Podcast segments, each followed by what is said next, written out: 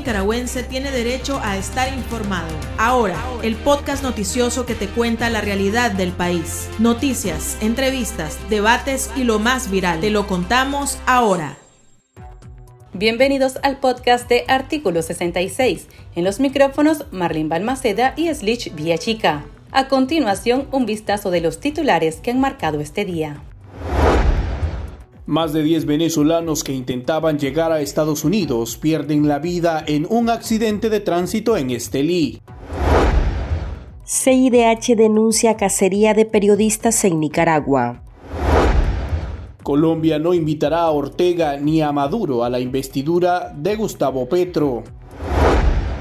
En el pulso, régimen rechaza a Hugo Rodríguez como nuevo embajador de Estados Unidos en Managua. Iniciamos el podcast ahora, correspondiente a este jueves 28 de julio de 2022. Las 5 del día. Las noticias más importantes. 16 personas, la mayoría migrantes venezolanos, fallecieron en un accidente de tránsito la noche del miércoles 27 de julio, cuando el bus en el que viajaban cayó en un abismo en la cuesta La Cucamonga, en el departamento de Estelí. La Policía Nacional reportó que el conductor del autobús, identificado como Alfredo Antonio Palma, de 46 años, conducía a exceso de velocidad, impactó contra dos vehículos y como resultado de la colisión perdió el control del bus y cayó al precipicio. Entre los fallecidos se encuentran 13 venezolanos, un nicaragüense y dos personas no identificadas. Otros 47 pasajeros resultaron lesionados. Versiones locales indican que el bus transportaba a inmigrantes venezolanos que viajaban de forma irregular y tenían como destino Estados Unidos, lo que aún no ha sido confirmado por Nicaragua. El régimen se limitó a informar que están a la espera de las autoridades de Venezuela para la repatriación de los cuerpos. El exreo político Naún José Olivas Herrera, de 23 años, fue incluido en la lista de reos comunes que recibieron el beneficio de convivencia familiar el miércoles 27 de julio. El joven fue enviado a su casa después de pasar seis meses en prisión, acusado por el presunto delito de robo. Naún Olivas es un ex estudiante de medicina de la UNAM León que luego de las protestas sociales de 2018 se exilió en Costa Rica, pero en 2021 decidió regresar a Nicaragua para visitar a sus familiares, siendo apresado por la policía en enero de ese año. Olivas fue condenado en ese entonces a tres años de cárcel. Escuchemos las declaraciones brindadas a artículo 66 pues evidentemente desde, desde, el momento en que a uno le imputan un cargo que no ha cometido, eso es un, un tormento psicológico, ¿verdad? Porque te tratan como un reo, como un delincuente, te tratan como una persona que realmente ha causado un verdadero problema en la sociedad cuando no es así, más bien uno ha tratado por mejorar la sociedad, por mejorar la cultura política, la educación y por otras cosas que seguimos luchando que son más de fondo que de forma. Se trata de ser fuerte, de resistir y de persistir para por lo que estamos luchando, ¿verdad? Para que no se pierda la idea. ¿Tienes temor de volver a ser detenido? Claro que sí, tengo mucho temor de regresar a ese lugar porque no es un lugar bonito, no es un lugar deseable, no es un lugar que de, dar buenas experiencias de él, entonces es un lugar que yo le pido a Dios nunca más regresar. Los dictadores Daniel Ortega de Nicaragua y Nicolás Maduro de Venezuela fueron rechazados a participar en la investidura de Gustavo Petro, presidente electo en Colombia. La vicepresidenta y canciller colombiana Marta Lucía Ramírez declaró a medios que durante una reunión que sostuvo con el futuro ministro de Exteriores Álvaro Leiva, ambos representantes estuvieron de acuerdo en no incluir a esos regímenes en la lista de invitados el 7 de agosto. A la fecha se han confirmado 78 delegaciones internacionales en la toma de posesión del primer presidente de izquierda en Colombia. Escuchemos a la funcionaria en declaraciones a la prensa colombiana. Le planteé al eh, ministro designado, Álvaro Leiva, que realmente quien invita siempre pues es el gobierno saliente y que por supuesto nosotros no invitaríamos eh, a la dictadura eh, de Maduro, como tampoco vamos a invitar eh, a lo que hay hoy en, Nicaragua, desafortunadamente, porque sí creemos que es fundamental defender el valor de la democracia, evitar dictaduras que violan los derechos humanos, entender que la estabilidad y la democracia de toda esta región son fundamentales para el futuro de libertades de nuestros ciudadanos. En ese orden de ideas le planteé que no iríamos a invitar a esos dos eh, dictadores y él estuvo de acuerdo, entonces pues ahí no tenemos ninguna representación. El régimen de Daniel Ortega continúa con sus movimientos diplomáticos en medio del aislamiento y tras renuncias de sus funcionarios en el exterior. En esta ocasión la Cancillería decidió retornar a Orlando José Gómez a la Embajada de Nicaragua en Venezuela, donde ya había fungido como embajador, pero ahora desempeñará un cargo de menor rango. Esa sería la tercera vez que el régimen traslada a Gómez a sus países aliados en lo que va del año. En marzo lo nombró embajador en Venezuela. En mayo lo designó embajador en China y dos meses después lo regresa al país sudamericano en el cargo de ministro consejero con funciones consulares. Gómez ha sido trasladado a cinco países en un periodo de cinco años. La Comisión Interamericana de Derechos Humanos, a través de su Relatoría Especial para la Libertad de Expresión, señaló que la administración de Daniel Ortega y Rosario Murillo ha roto la institucionalidad democrática y el Estado de Derecho en Nicaragua, además de continuar violando sistemáticamente los derechos humanos de los nicaragüenses. Durante una jornada de reuniones con exiliados nicaragüenses en Costa Rica, la relatora del Mecanismo Especial de Seguimiento para Nicaragua Esmeralda Arosemena denunció el estado policial y la impunidad que persiste en este país. El relator especial Pedro Vaca añadió que hay una clara cacería de periodistas en Nicaragua ante la reciente persecución y encarcelamiento de trabajadores del diario La Prensa. Escuchemos a la comisionada Esmeralda Arosemena.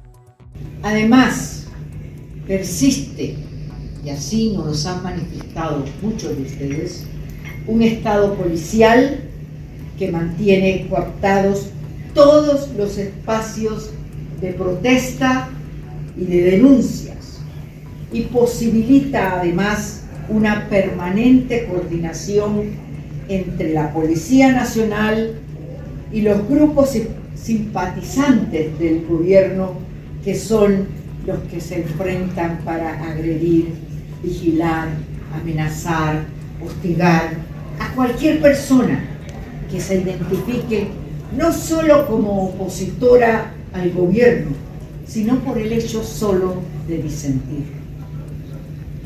Aunque en el 2021, la celebración de las elecciones generales, hubiesen podido representar una gran oportunidad para iniciar un nuevo periodo un periodo transicional que buscara esto, el restablecer el Estado de Derecho, la institucionalidad democrática, las garantías para el derecho a obtener justicia, a la verdad, a, construir esta memoria de estos, de estos sucesos para todas las víctimas de la violencia estatal.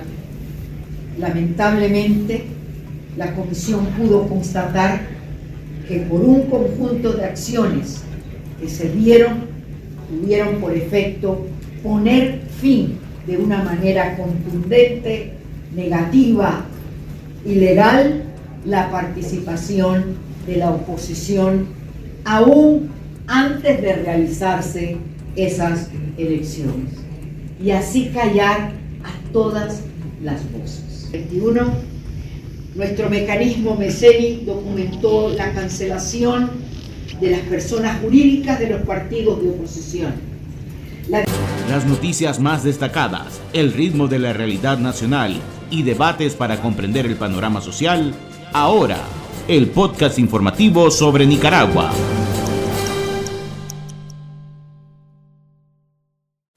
Ocho de cada diez personas de Nicaragua queremos vivir en libertad. Es nuestro derecho. Queremos ser felices. Demandamos respeto y cumplimiento de la Declaración Universal de los Derechos Humanos. Queremos vivir en paz, sin miseria ni opresión. Sobrevive la palabra y el camino.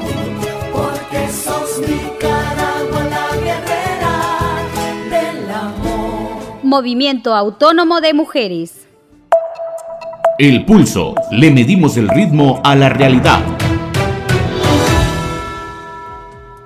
El régimen de Daniel Ortega retiró el beneplácito concedido al postulante Hugo Rodríguez como embajador de Estados Unidos en Nicaragua por considerar que realizó declaraciones injerencistas contra el país. Escuchemos el comunicado leído por el canciller Denis Moncada. El día de hoy, 28 de julio de 2022, el señor Hugo Rodríguez, postulante al cargo de embajador de Estados Unidos de Norteamérica ante el pueblo y gobierno de la República de Nicaragua, en audiencia de confirmación del Comité de Relaciones Exteriores del Senado, realizó declaraciones injerencistas e irrespetuosas en contra de nuestro país, desconociendo los principios del derecho internacional, la Carta de las Naciones Unidas y la Convención de Viena sobre Relaciones Diplomáticas.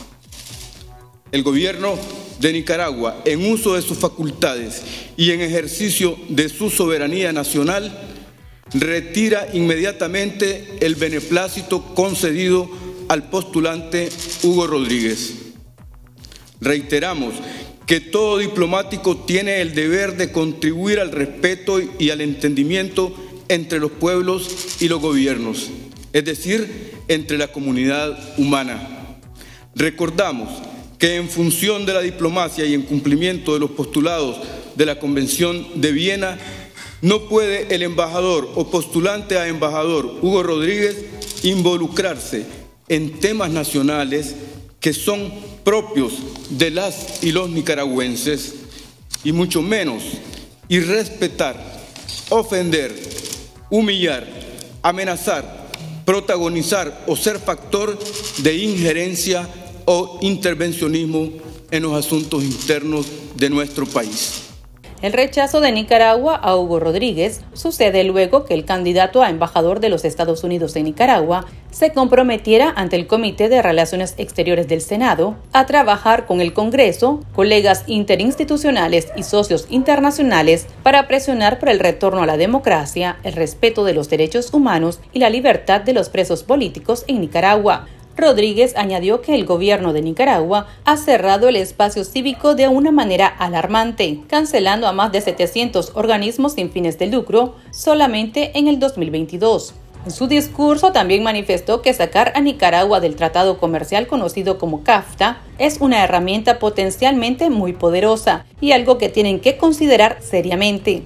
Agregó que actualmente Estados Unidos excluyó a Nicaragua de algunas funciones de apoyo del CAFTA, pero si le confirman se compromete a trabajar con el representante comercial y otras agencias dentro del gobierno para proporcionar todos los medios posibles para ejercer presión sobre el terreno.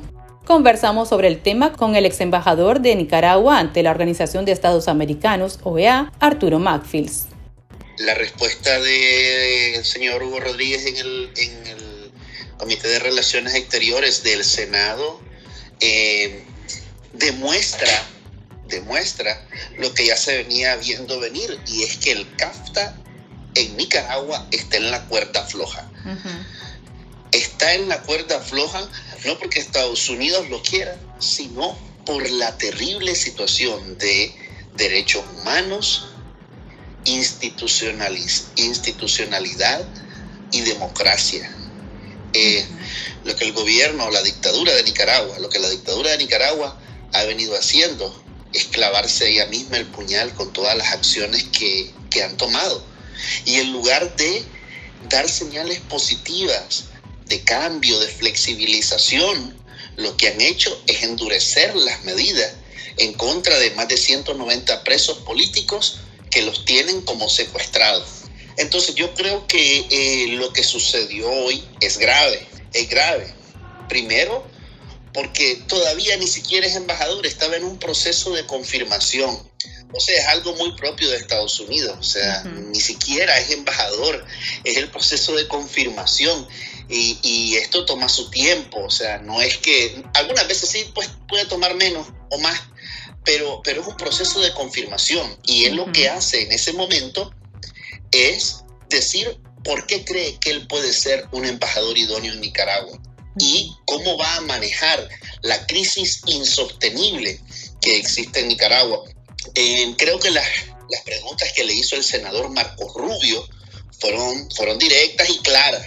Y esas preguntas fueron las que a él lo hicieron, pues, decir, decir la verdad de que de que si él llega a Nicaragua, él va a usar todas las herramientas diplomáticas, económicas a su alcance, que incluso va a trabajar con el Departamento de Comercio para ver cómo se utiliza la herramienta de el, el, CAFTA y todos los beneficios y acuerdos preferenciales que Nicaragua goza en el área textil, en el área de exportaciones mineras y las exportaciones de carne, que son prácticamente las que sostienen la, la, economía nacional junto con otro ámbito que es el ámbito de las remesas.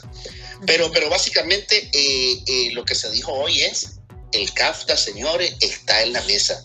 Y, y lo que pasó con el azúcar es solo una, una pequeña muestra gratis de lo que se puede venir en Nicaragua. El Carmen hoy se estaba quemando con estas declaraciones de Rodríguez que fueron claras y directas Estamos considerando, señores, eh, tomar medidas para, para quitarle a Nicaragua los beneficios que no se merece tener bajo el CAFTA. No porque el pueblo no lo merezca, sino porque la dictadura, con su trato cruel, inhumano y violador de derechos humanos, no se merece este trato preferencial que es estar bajo el CAFTA. Lo otro interesante es la respuesta de la dictadura. La dictadura mencionó la Carta de Naciones Unidas y la Convención de Viena.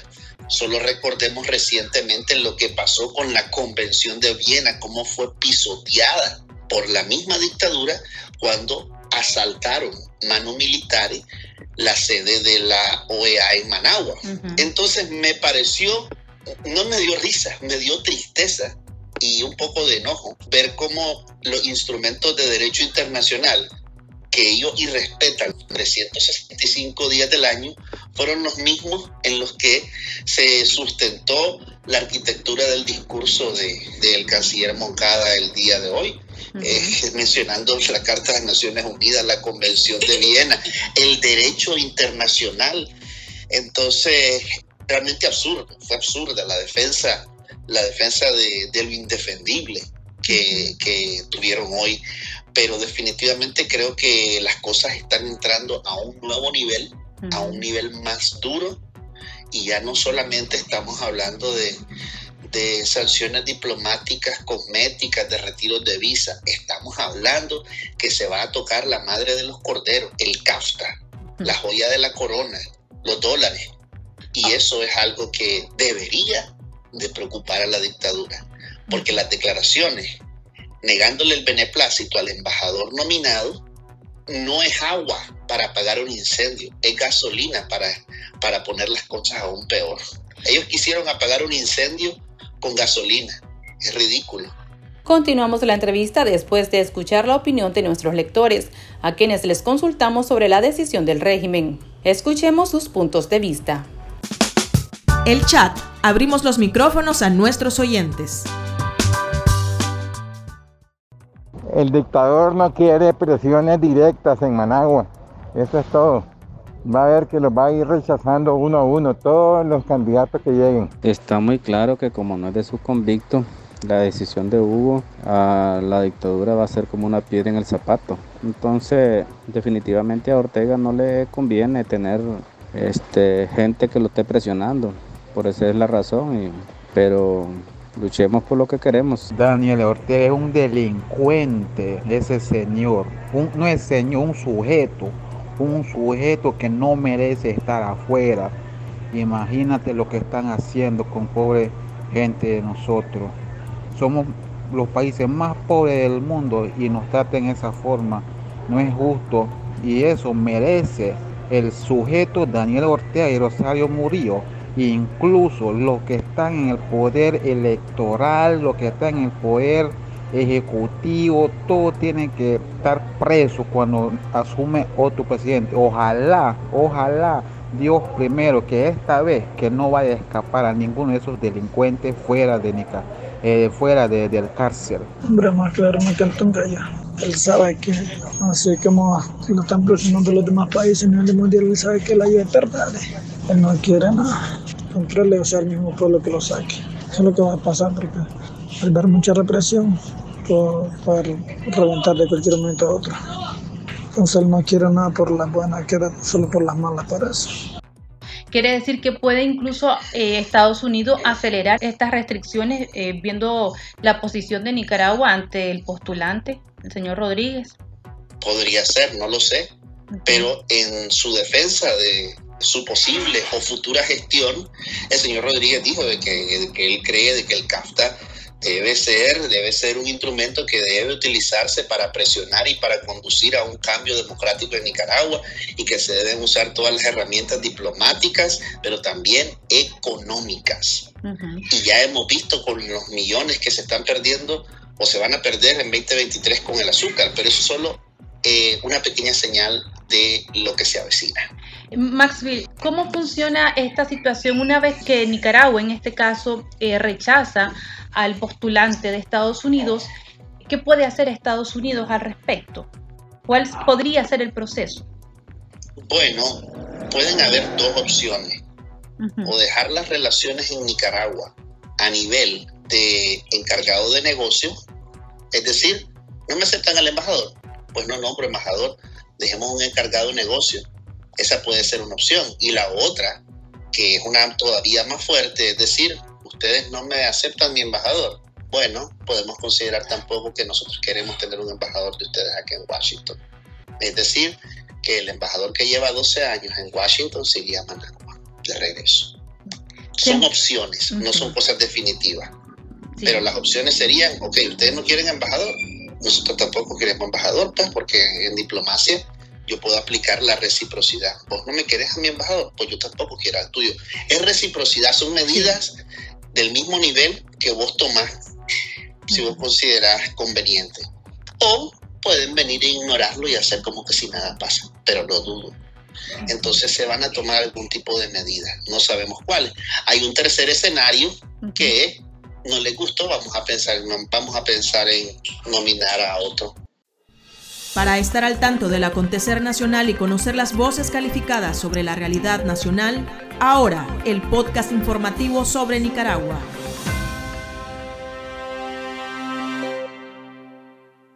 En abril el fuego está encendido, en miles que han dicho nunca más. Sembraron semillas de esperanza por Nicaragua. La tierra las acurrucó y germinó con amor. Sus rostros van por las calles, entre nosotros está. La semilla se multiplicó con flores y frutos, trayendo esperanza para resistir, a pesar de la plaga y maleza que quisieron dañar la semilla. Múltiples voces susurran, libérate y desprendete de todo lo que te impide ser y volar en libertad que lo malo se va a acabar, que lo bueno ya va a empezar. Ya no quiero llorar de pena, solo quiero cantar a sus cenas, que el cielo me quiere cantar. Movimiento Autónomo de Mujeres. Sigo creyendo que lo malo acaba, que lo bueno viene, la conciencia te llama. Tendencias, la viralidad de las redes sociales. El obispo de la diócesis de Matagalpa, Monseñor Rolando Álvarez, instó al pueblo nicaragüense a mantenerse en oración y procurar el bien, porque el demonio quiere venganza, odio, muerte y destrucción. En su programa semanal Pastoreo, Comunión y Oración, el religioso aseguró que a través de la oración el Señor va actuando en Nicaragua. A su vez, reiteró el llamado a unirse a la cruzada de oración y adoración por la Iglesia Católica, los sacerdotes y el país ayunando todos los primeros viernes de mes, nuestra plegaria seguirá conmoviendo las entrañas misericordiosas de nuestro Dios y de la Virgen Santísima. Y veremos miles de bendiciones y veremos también la gloria de Dios, porque la oración es la que salvará a Nicaragua. Aquí termina el episodio de Ahora de Artículo 66 Continúe informándose a través de nuestro sitio web www.articulo66.com. Síganos en nuestras redes sociales. Nos encuentra en Facebook, Twitter, TikTok e Instagram y suscríbase a nuestro canal de YouTube. Hasta la próxima. La información veraz y de primera mano está ahora. No te perdás el podcast noticioso que te cuenta la realidad del país. Compartí y pasa la voz.